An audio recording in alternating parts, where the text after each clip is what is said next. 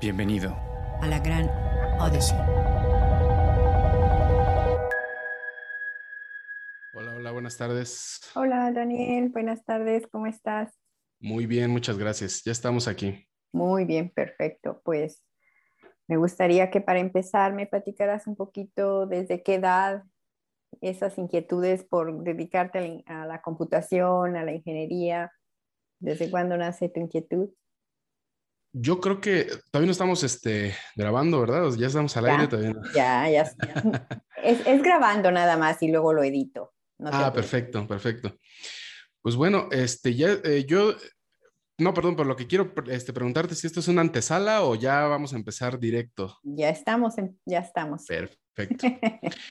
Bueno, pues esto nace eh, desde que yo tenía aproximadamente 15 años. Creo que es una inquietud este, que tuve desde el inicio, desde mi, primer contacto con eh, un equipo de cómputo, ¿verdad? En aquel entonces no era tan común tener computadora en casa, pero yo creo que desde ese momento nació mi, inquietud y eh, se fue dando porque también en la escuela pues empecé a, a trabajar eh, directamente ya estudiando carreras afines desde la, preparatoria y pues posteriormente para mí fue muy sencillo, ¿no? Yo veo que muchas personas escogen o tienen algunos problemas con cómo escoger su carrera, este, pero para mí fue como muy natural, en ese sentido fue todo muy, muy, este, se fue dando muy, de forma muy natural.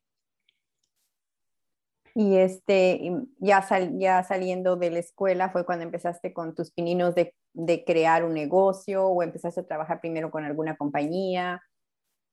Ajá, lo, lo interesante aquí es que yo creo, igual para, para, quien nos escucha y que tiene la inquietud de crear eh, algún negocio y no sabe de qué, Ajá. Eh, yo creo que aquí lo importante es iniciar tu primer negocio con aquello para lo que ya eres bueno, ¿no? Eso es como súper eh, importante y recomendable, porque en mi caso, eh, más allá de mi gusto por eh, la computación como tal, por la ingeniería, por los sistemas, había una necesidad o un gusto que yo tenía por hacer negocios, me emocionaba al cerrar algún tipo de negocios.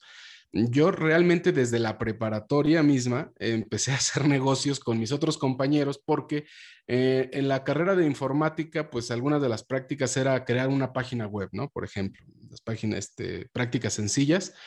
Y eh, justamente eh, haciendo esto, muchos no querían hacerlo, muchos no sabían cómo hacerlo. Y pues yo lo que hacía era, ¿sabes qué? Pues yo lo hago y te cobro 200 pesos, ¿no? Y esos primeros cierres de venta de un servicio que aparentemente pues no es como tal un servicio, no es como tal un, negocio, eh, hacen que crezca la semilla este, desde ese entonces de crear una empresa, ¿no? Un negocio. Y así fue como empecé. De hecho, antes de salir de la preparatoria ya habíamos creado una pequeña, con otros compañeros de la escuela, un pequeño emprendimiento para vender publicidad en, en línea. Pero estamos hablando de hace 18 años aproximadamente y eh, tú sabes que no había este mercado para ello y la gente no creía en las ventas por internet, es decir, ¿quién, quién, quién iba a estar pensando en eso? ¿no? Entonces no, no fue algo que funcionó, le tuvimos que dar tiempo de maduración, pero eh, siempre esa inquietud de crear negocios, de, tratar de emprender, pues bueno, nació desde el, desde el primer momento. Yo pienso que nosotros los mexicanos tenemos ese, esa naturaleza de emprender, ¿no? Yo pienso que somos unos, somos un país de emprendedores, siempre estamos buscando cómo le movemos, cómo le hacemos, y eso en cierta manera sí, sí no lo, no tenemos que aplaudir, porque sí. Sí, sí, totalmente. Eh, también tiene mucho que ver por, yo, yo lo, lo pienso así, por la economía que tenemos en los países latinoamericanos, en donde hay oportunidades de negocio. De hecho, yo creo que no hay región del mundo más eh, atractiva para el emprendimiento que Latinoamérica. Eh, te puedes ir a países desarrollados, puedes irte a Japón, en donde ya lo hay todo, ¿no? Este, eh, Estados Unidos ya lo hay todo, ya, hay, ya no, no hay mucho espacio, no hay mucho lugar para el emprendimiento.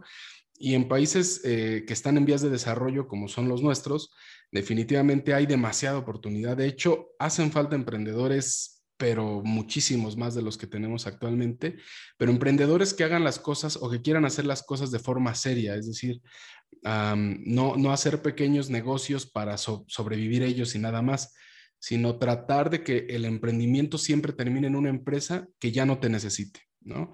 Una empresa que camine por sí sola, una empresa que dé de comer también a muchas otras personas, porque también eh, eh, el objetivo es no nada más enriquecernos, ¿verdad? Sino también eh, poder brindar esa posibilidad de bienestar económico a otras familias. Entonces es muy importantísimo. Sí, exactamente, porque sí, exacto. también somos muy emprendedores, pero como tú dices, o sea, si, si, si vemos que le batallamos, ah, nos desanimamos y, y, es tan importante, como también dices, la pasión, lo que realmente tienes y, puedes sostener esos trabas que, que, vas a tener, porque las vas a tener, es, es, Bastantes. Es tener también paciencia, mucha paciencia, porque...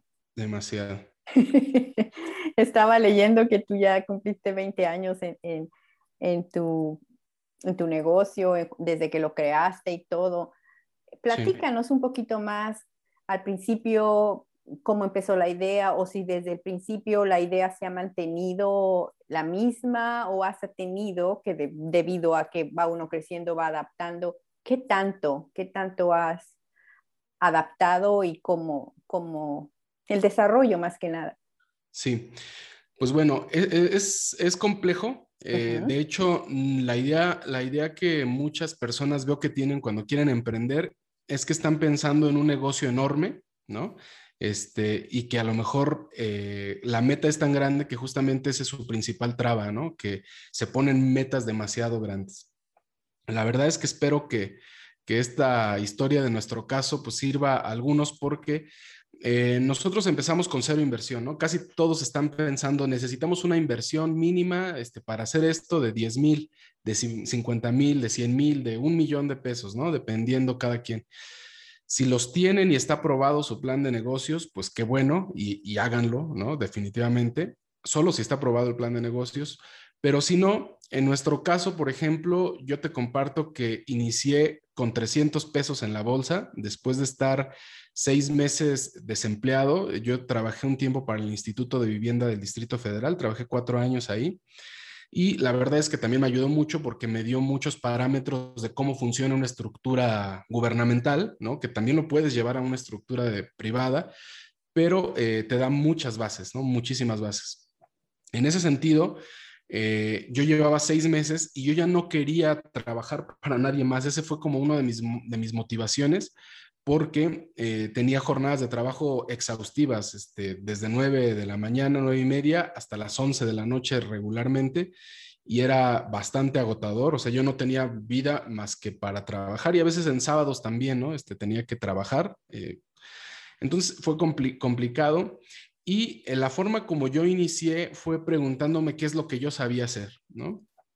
Lo que yo sabía hacer era un poco de desarrollo de sistemas por mi carrera, era eh, páginas de internet y eh, originalmente no se llamaba la empresa que creamos Arte Hosting, se llamaba Arte Web y es algo gracioso porque mi enfoque inicial era hacer una agencia de desarrollo web, hacer una agencia de diseño, de, desarrollo de páginas de internet, sistemas y demás.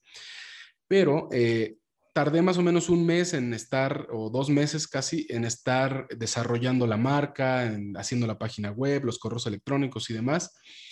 Y cuando ya estaba listo para sacarla, eh, para anunciarla, pues resultó que ya había una empresa llamada así, que en ese inter, mm. que yo me tardé haciendo toda la marca, los logotipos y demás, ya estaba consolidada esta otra marca. Entonces, eh, empecé a buscar eh, como variaciones sobre el nombre y de arte web nos pasamos a arte hosting, ¿no? Que fue una, y digo nos pasamos porque ahorita ya estoy pensando en todo mi equipo, pero realmente era solo, ¿eh? Estaba yo solo en ese momento absolutamente.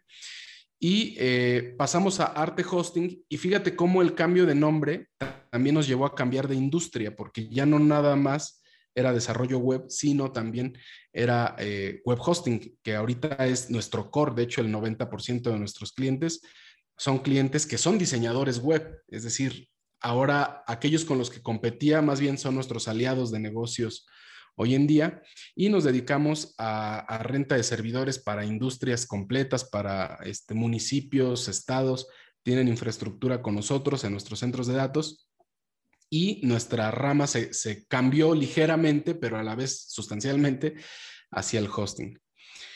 Esos fueron los inicios y eh, para que te des una idea, yo creo que estuve más o menos un año aproximadamente tocando puertas a, cualquier puerta, o sea, hasta las puertas incorrectas, es decir, eh, agarraba yo la sección amarilla incluso y hablarle a todos, o sea, literalmente y ofrecer los servicios. Y, fíjate que es un tiempo duro, yo diría que los primeros tres meses es, es muy, muy, pero muy duro. Eh, yo creo que diario, eh, a veces dos o tres veces al día, piensas en tirar la toalla definitivamente, o sea, los primeros tres meses son durísimos. Eh, la analogía que yo encuentro es como eh, emprender un, nuevo negocio, es como despegar un avión, ¿verdad?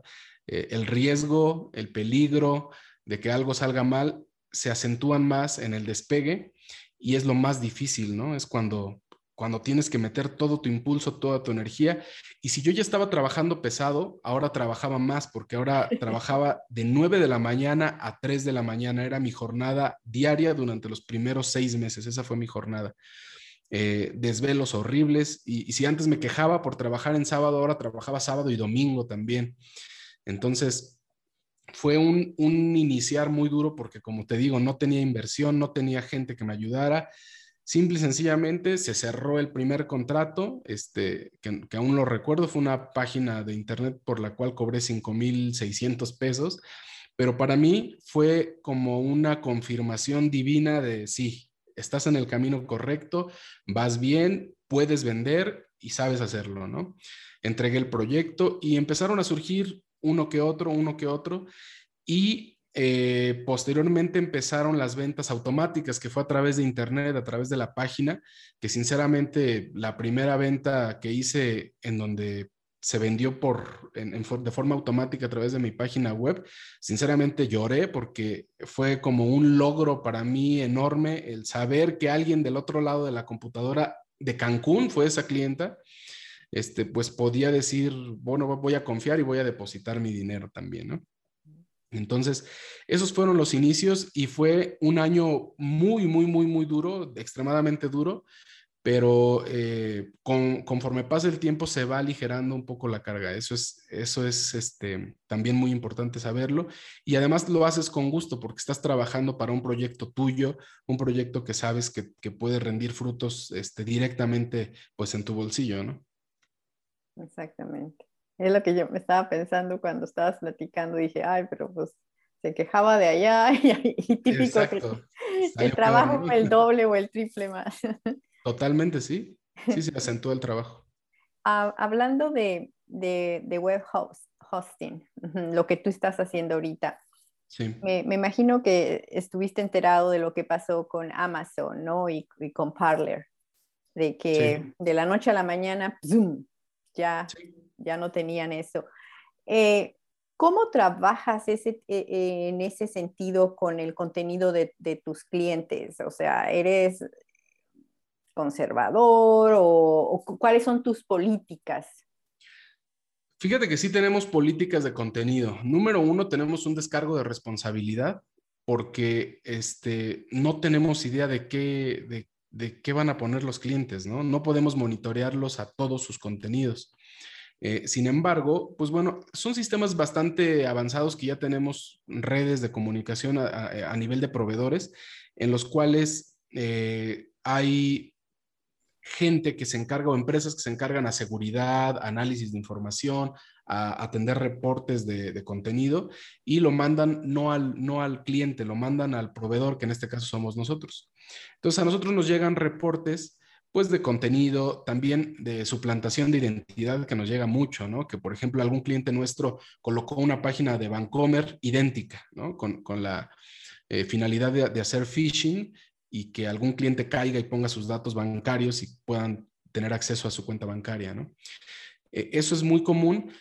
Eh, todo eso obviamente no está permitido, y nosotros con nuestro descargo de, responsabilidad, pues tampoco no tenemos como un riesgo jurídico real, porque finalmente eh, nuestra responsabilidad inicia cuando se nos reporta y de ahí nosotros en menos de 24 horas bajamos el contenido, ¿no? Y lo bloqueamos por completo.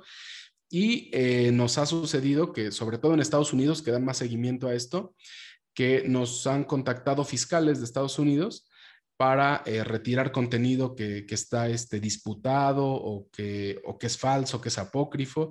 Y pues bueno, simple y sencillamente con el correo electrónico del fiscal, que es lo más común en Estados Unidos, nosotros con eso retiramos el contenido, pero también cooperamos con su investigación, es decir, enviamos datos de todo lo que tenemos recabado, que el 99,9% son falsos, ¿no? Definitivamente. Pero nosotros también eh, tenemos eh, recabamos una dirección IP que a veces, aunque el cliente ponga que está en Chiapas, nosotros detectamos que pues la contratación se dio en Querétaro, por ejemplo, ¿no? Y esta información la brindamos a las autoridades y, ellos continúan la investigación. Y por nuestra parte, quitamos, ¿no? Todo el contenido. Ah, hasta ahí nosotros eh, podríamos permitir todo el contenido este, que el cliente quiera. Sin embargo, nosotros ponemos una política extra y, sí yo diría que no somos tan, em, no somos una empresa que nos gusta estar lidiando con problemas de este tipo y por ende, por default está prohibido en nuestra infraestructura sitios de apuestas y también eh, pornografía. No tenemos en lo absoluto, aunque sean empresas legales, absolutamente no está permitido en nuestra infraestructura y son como que las únicas este, opciones. Y también, hablando un poco del caso que comentas, todo lo que tiene que ver con eh, incitar al odio también está este, prohibido por nuestras políticas. Entonces, en general, nosotros hacemos supervisiones de contenido eh, aleatorias y automáticas, es decir, un software lo, hace, pero eh, realmente cuando realmente tomamos cartas en el asunto es cuando tenemos un reporte específico, ¿no? De, de, de, alguien que es afectado y ahí es cuando se hace una revisión manual, que es la importante y este, se eliminan los contenidos o se procede con lo, pertinente, ¿no? Lo pertinente, sí. Así es. Me imagino que tú trabajas por membresías, ¿no? O sea, si yo quiero contratar tus negocios, yo tú me... más que membresías son paquetes, es decir... ok, ok. Depende de la capacidad que quieras guardar. Es correcto, es correcto hay, capacidades, por ejemplo, ¿no? La mayoría de empresas de hosting, nosotros estamos en un punto intermedio eh, con la mayoría de empresas de hosting. La mayoría se van a los clientes, este, a las multitudes, ¿no? Por ejemplo, poner, poniendo como este ejemplo aquí sería GoDaddy, HostGator, empresas de este tipo, en donde ellos simplemente venden paquetes este, que la gente compra y, todos están bajo un estándar muy limitativo, ¿no? Si te sales de este estándar, pues bueno, te cancelan la cuenta o te mandan a un servicio más robusto que cuesta 10 o 20 veces más caro. Y nosotros no, nosotros trabajamos eh, en un servicio un poquito más especializado, en donde sí tenemos soluciones para este tipo de clientes generalistas. Eh, si tú quieres poner una tienda en, línea, una, una, tienda virtual, este, una escuela de, con Moodle para clases online, eh, o simplemente una página web informativa, tú lo puedes contratar, contratas nuestro plan más pequeño que son 100 gigas, este, y eliges tu ciclo de pago, ya sea mensual o anual, y es muy rápido. Realmente la gente en tres minutos ya está, ya está en línea, ¿no? Eh, eso es en el ámbito generalista, pero sucede que cuando nuestros clientes rebasan límites de procesamiento, por ejemplo, que tenemos portales de noticias muy importantes eh, trabajando con nosotros, y y que en algún punto, ¿verdad? Ya no son mil o diez mil visitas mensuales, sino que se van a un millón o dos millones de visitas mensuales. En lugar de llevarlos a plataformas robustas que les va a costar muchísimo, nosotros fuimos la primera empresa en México en traer un sistema eh, denominado cloud hosting, en el cual eh, virtualizamos todos los procesos de CPU, de memoria RAM, de discos duros, para que los clientes puedan ampliar eh, su capacidad de procesamiento. Y entonces nuestro servicio sirve desde una página muy básica hasta un portal de noticias que recibe a 2 millones, 3 millones, 5 millones de visitas mensuales. Entonces, eso es como la, forma de, trabajo de nosotros. Y pues bueno, algo que, nos caracteriza demasiado creo que es el servicio, ¿no? Que a lo mejor ese es un tema para un, este... Otro podcast. Sí, para todo un podcast. Pero pues bueno, los niveles de servicio creo que hoy en día son los principales diferenciadores eh, que tienen las, las empresas, eh, porque soluciones como la nuestra, pues hay muchísimas en Internet y todos están competidos en cualquier área, en cualquier este, especialidad que tengan pero realmente el servicio y, manejar el servicio, no nada más porque te atienda el dueño, ¿verdad? Sino que el, que el que el mismo, con la misma pasión que el dueño te atiende, se pueda replicar en todo un equipo de soporte técnico, de ayuda al cliente, que tú te puedas multiplicar y de esta forma este, dar un servicio de primera calidad, creo que ese es un diferenciador este, sumamente importante hoy en día. Eh, tocaste un tema importante porque creo yo que los líderes o los, los jefes de proyecto, los tú que fuiste fundador, me imagino que, que te nació esa ilusión de atender con calidad y con todo. Pero creo que es muy importante el saber también cómo hacer que bajes esa información y que todos se alineen al mismo gol y a la misma pasión que tú tienes. ¿Cómo lo has logrado tú o cómo, o cómo cuando capacitas o a lo mejor cuando contratas, qué es los factores que... Bueno, número uno, creo que todo parte desde la contratación, desde la elección del personal, es muy, muy importante. La mayoría, yo creo, que se fija en sus cualidades o en sus capacidades técnicas. Nosotros para nada, en lo absoluto, no nos fijamos en eso. Incluso muchos de nuestros colaboradores que están a nivel de ingeniería, muchos de ellos no, no no terminaron una carrera universitaria. A nosotros no nos interesa el título en lo más mínimo. Eh, lo que nosotros nos, fijamos son en cualidades humanas, realmente.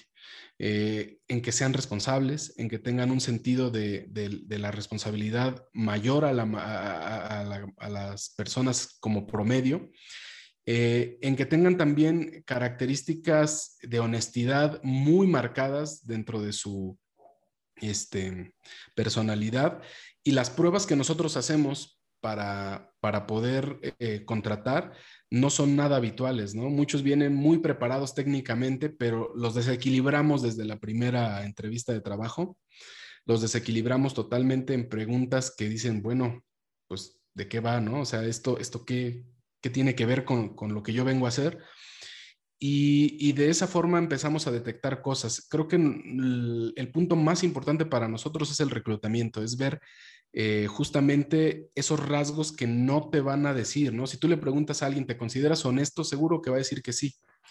Entonces, nosotros lo, tratamos de hacer con, con unas entrevistas de trabajo muy disruptivas, en donde tratamos de detectar esto. Ah, sobre todo, antes, cuando se, cuando se abre un puesto de trabajo, antes de lanzar una oferta pública, tratamos de que quien coloque ese puesto de trabajo sean nuestros mismos colaboradores. Es decir, dentro de nuestro equipo eh, preguntamos, oye, ¿sabe, ¿alguien sabe quién pueda cubrir estas necesidades porque conocen su personalidad y demás, no? Perdón, finalmente, como son gente en la que ya nosotros confiamos, ¿verdad? También confiamos en su recomendación, ¿no? Entonces, eh, si ellos confían en otras personas, pues nosotros por ende también lo hacemos. Entonces, todo parte de ahí y una vez que ya forman parte del equipo, la verdad es que necesitamos hacer un coaching total y absolutamente personal. Es decir, no hay forma de, que, de, que, te puedas replicar en otra persona simplemente siguiendo manuales y demás, que los tenemos desde luego, pero son de consulta. Eh, lo que nosotros tratamos de hacer es que si va para un área de soporte técnico, pues bueno, ese nuevo elemento va a estar un mes completo trabajando de la mano con el gerente de soporte, ¿no? ¿Por qué? Porque queremos que el gerente de soporte se replique en él y que pueda ver todo lo que piensa, cómo lo siente, cómo lo analiza, cosas que no están en papel, ¿no? Para, para poder tomar una decisión.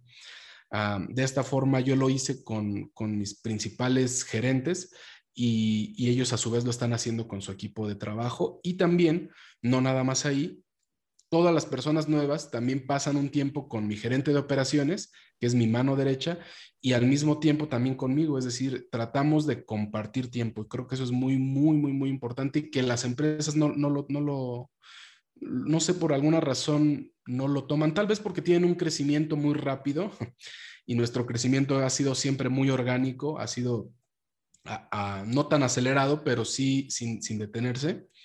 Entonces yo creo que eso nos permite como compartir más tiempo con cada nuevo colaborador y ellos solitos se ponen la camiseta. O sea, eso es algo muy natural. La verdad es que yo no he batallado con eso para nada.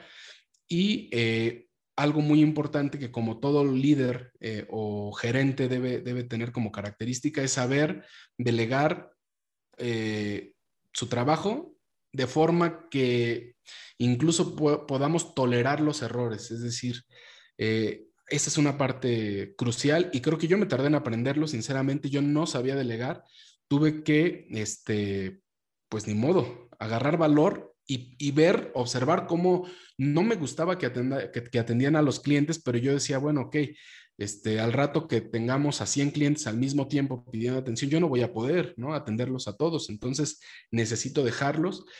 Y pues bueno, analizábamos todo, ¿no? Este, al principio, en la, eh, al delegar, revisábamos historial de chats, historial de llamadas grabadas, para poder eh, dar retroalimentación y decir, mira, aquí pudiste mejor responder así, así, pero fue, es un proceso delegar, o sea, delegar no simplemente es decir, eso te lo quedas tú y arréglalo como puedas, porque sencillamente tu nivel de servicio va para abajo, ¿no? Pero sí, delegar es una de las características más importantes que un, líder puede tener. Y me imagino que, que puedes llegar a esos controles y a, ese, y esa línea de, de servicio con, con, los años que has tenido en, en lo mismo, ¿me entiendes? Porque el, el, paso de los años es lo que te da la, facilidad de ir adaptando y, de ir seleccionando mejor a tu personal, porque pienso que también eso te lo da y además el hecho de que, como tú lo dices, tu crecimiento ha sido orgánico, entonces también la rotación, me imagino que no has de tener una rotación muy grande, porque es otro de los factores que las empresas también se desesperan, porque, híjole, ya invertí en, en, capacitar a este muchachito, pero ya se me va y se me fue. Sí. No, de hecho no tenemos, nuestra rotación es prácticamente nula, ¿eh? la verdad es que ahí yo este, estoy sorprendido también, porque creo que lo estamos haciendo bien y tal vez sin darnos cuenta, en cuestión de, de saberlos atraer, ¿no? Este, y que también vean futuro aquí. cada uno de los nuevos colaboradores tienen como precepto o, como primer entendimiento que esta empresa vea futuro. Entonces, nosotros les decimos, o sea, tú no, mientras tú mantengas los parámetros mínimos de honestidad, de respeto y demás, no vas a ser despedido nunca. O sea, ten, la certeza de eso. Eh, no, nosotros no abrimos puestos de trabajo por abrir. De hecho, cuando nos llegan proyectos en los cuales se requiere contratar a 10 personas, desde el principio se les dice, ¿sabes qué? Esto es un trabajo temporal, si, si te interesa, o sea, no hay futuro aquí, ¿no? Eh, para ser muy honestos con ellos, pero cuando abrimos un puesto de trabajo, cuidamos de que sea un puesto de trabajo que no, que no expire, es decir, que no tenga fecha de expiración. Entonces, de entrada, se les da la confianza de que pueden depositar confianza totalmente ellos en nosotros también, de que no van a ser despedidos de pronto y eh, también tenemos un sistema de escalada de, salarios en los cuales eh, tratamos de que cada seis meses mínimo se revise la situación salarial de todos para ir ajustándonos. Tú sabes que el tema de inflación tiene que ajustarse, pero no nada más a eso, sino que se ajuste y aparte vayamos un paso más allá. Entonces, ah, tenemos una premisa eh, que se les dice a todos los, los nuevos integrantes del equipo, que es tú vas a ganar lo que quieras ganar, no tienes un límite, o sea, quieres ganar lo que dice tu puesto, no sé, 10 mil, 15 mil mensuales, o quieres ganar 200 mil mensuales, puedes hacerlo, eh, simple y sencillamente, lo que tienes que hacer es, eh, pues, ver de qué forma te pagas tu propio salario con tu, con tu trabajo, ¿no? Entonces, yo creo que también al mismo tiempo me gusta decir que eh, generamos emprendedores también, porque y les damos las herramientas para emprender dentro de la empresa, es decir, que no se vaya su talento hacia otros lados. Y pues bueno, una capacitación continua, desde luego que, ayuda, porque si no estamos contratando gente súper especializada técnicamente, entonces ahora tenemos que darles las herramientas técnicas especializadas que necesitan. ¿Algo más que quieras compartir? Mm, pues bueno, eso eso en general, ¿no? Este, obviamente, como sabes, este, hay mucho, mucho detrás, pero definitivamente creo que algo que, que puedo decir que mantiene a cualquier emprendedor eh, en pie es tener fe, ¿no? Creo que es algo que muchos no se esperan eh, y muchos hemos dejado o han dejado de lado su espiritualidad, su fe, y eso es algo sumamente importante para un emprendedor. Yo creo que eso se le puede perdonar a un, a un empleado, pero no a un emprendedor, porque un emprendedor necesita tomar fuerzas de donde no las hay.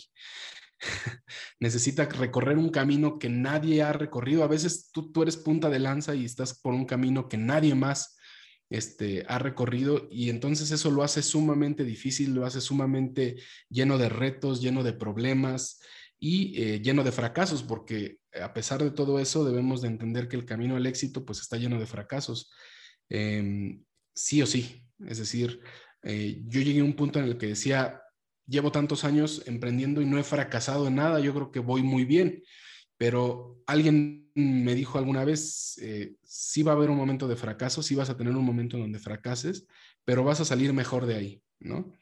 Eh, eso me, me trajo mucho miedo, pero sí, sí llegó un momento, efectivamente llegó un momento en el, en el cual todo lo que estábamos construyendo, además de la empresa principal que construí, que es Arte Hosting, también se construyeron otras empresas a la par este, de facturación electrónica que se llama facturador, este, una empresa eh, que ya lo hice con, con un socio que se llama taquillateatro.com para vender teatro en línea y eh, recientemente también estamos trabajando en dominiolibre.mx, que es una empresa de noticias, pero de noticias de tecnología, de innovación, de emprendimiento, pero también tenemos un podcast así como el tuyo, en donde hablamos de temas que aporten valor y, que esto ya más bien es, eh, es algo como para regresar un poco a la gente, ¿no? También eh, lo que nos ha dado, porque la verdad es que nos causa cero ingresos, pero lo hacemos con mucho gusto, ¿no? Para este, aportar un granito de arena.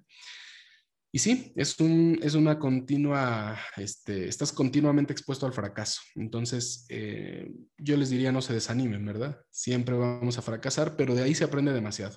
Exactamente. Y, otra de las cosas importantes es de que si es tu pasión, tener, tener bien, bien este, asentado de que no pongamos toda nuestra esperanza de que me voy a ser muy feliz cuando llegue a vender esto. No, por favor, disfruta el proceso, porque ese es lo único que es garantía de que aquí estamos y pasito a pasito. Sí. Y por eso es tan importante que te guste, porque tus sacrificios no los sientes tan sacrificios cuando sabes que es algo que te está apasionando el hacer. Que si se te viene un problema, que muchos no lo llamamos problemas, son oportunidades de aprendizaje, órale, que uso. Totalmente, y así como lo comentas, o sea, había gente que, luego me decía, oye, pero ¿cómo puedes soportar esos ritmos de trabajo? Y más allá de decir, ay, los tolero porque yo estoy invirtiendo en mi futuro, no, más allá de decir eso, yo me preguntaba a mí mismo, pues sí, ¿cómo los tolero? Porque realmente ni siquiera los estoy tomando como un, como un sacrificio, estoy haciendo lo que me gusta. Si no tienes esa pasión es muy difícil, ¿no? Y a veces, eventualmente, también te vas a dar cuenta que las pasiones que tienes para, para, para algo, para alguna actividad, también pueden modificarse porque eh, yo esto lo he aprendido con el paso del tiempo, que ahora tengo ya varias pasiones, es decir, ya no nada más es una. Entonces, a todas les aporto con la misma intensidad mi tiempo, mi esfuerzo, mi dinero.